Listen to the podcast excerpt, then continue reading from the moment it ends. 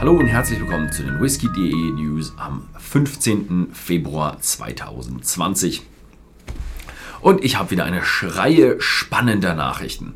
Die erste Nachricht kommt von Elixir Distillers. Und die haben ihre Baugenehmigung auf Eila bekommen. Ja, sie bauen eine neue Brennerei habe ich schon berichtet, aber ich gebe euch hier ein kleines Update mal. Und die Brennerei wird am Rande oder außerhalb von Port Ellen in der Nähe der Stadt Port Ellen gebaut. Leider haben Elixir Distillers immer noch nicht ihren Namen veröffentlicht. Ist noch ein Mysterium. Vielleicht haben sie auch noch keinen Namen, den sie sich einfallen lassen konnten. Ähm, aber jetzt haben sie wenigstens eine Baugenehmigung und sie können jetzt in, ja, anfangen zu bauen. Dann haben wir noch zwei neue Abfüllungen von der Isle of Isla. McTullah, Terra und Mara kommen aus. Es sind zwei neue Isla Single Malts Scotch Whiskies, aber sie haben keine Brennerei. Also sind Single Malts, also wir wissen, dass sie von einer Brennerei kommen, aber uns wird nicht gesagt, von wo. Aber ähm, Morrison Scotch Distillers bringt eben diese neuen Marken hervor und der Name Morrison ist sehr, sehr eng mit einer Brennerei verbunden. Also könnte es gut sein, ist wahrscheinlich, dass diese Brennerei, die sehr, sehr stark mit Morrison verbunden ist, diese Whiskys rausbringt. Beide Abfüllungen reiften in Ex-Bourbon-Fässern, nicht kühl gefiltert, nicht äh, gefärbt, aber dafür kräftig geräuchert. Und äh, Mara ist ein ja, 58,2%iger Cask Strength, wahrscheinlich.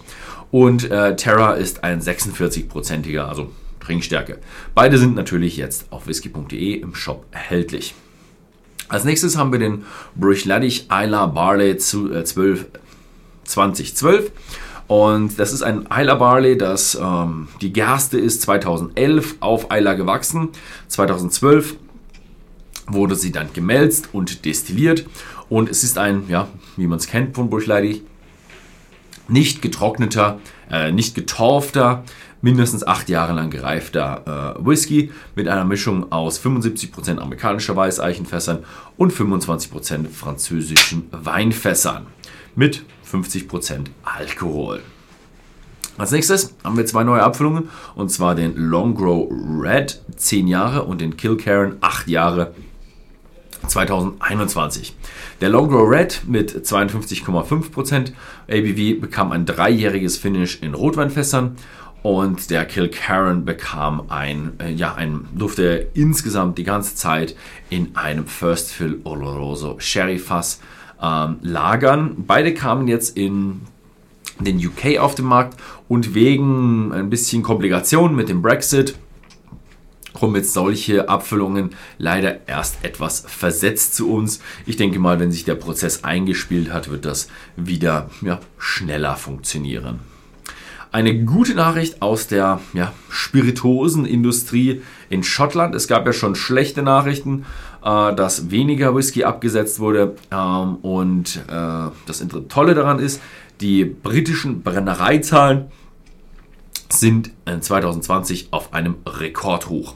Sie sind äh, extrem stark mit 124% gewachsen, mit äh, extrem vielen Neuzulassungen und haben jetzt ein Rekordhoch von 563 Brennereien.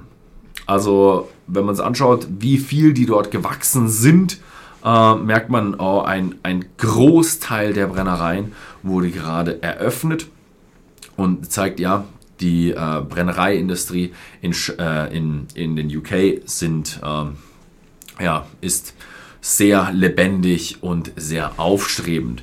Nicht nur in Schottland, auch in England, Wales und anderen Teilen der UK. Also es sind nicht 563 Whiskybrennereien, in Schottland eröffnet, sondern ein Teil dieser 563 Brennereien sind Brennereien in Schottland, aber auch diese Anzahl an Brennereien steigt. Deswegen auch die Produktion an Whisky und das bedeutet, unser Whisky ist ja mehr, äh, gibt mehr Angebot in Zukunft und die Preise werden weniger stark steigen und tendenziell kann man die Whiskys damit auch länger lagern und ja, bessere Qualitäten auf den Markt bringen.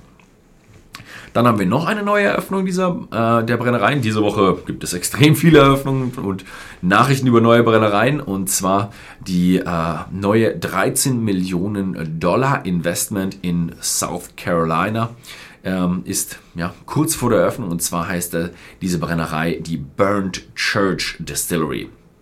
Zwei Brüder haben sich auf 25.000 Quadratmetern äh, ihren Traum einer Whiskybrennerei äh, ja, fast schon erfüllt und sie werden jetzt am 5. März die Tore eröffnen, also in knapp zwei Wochen.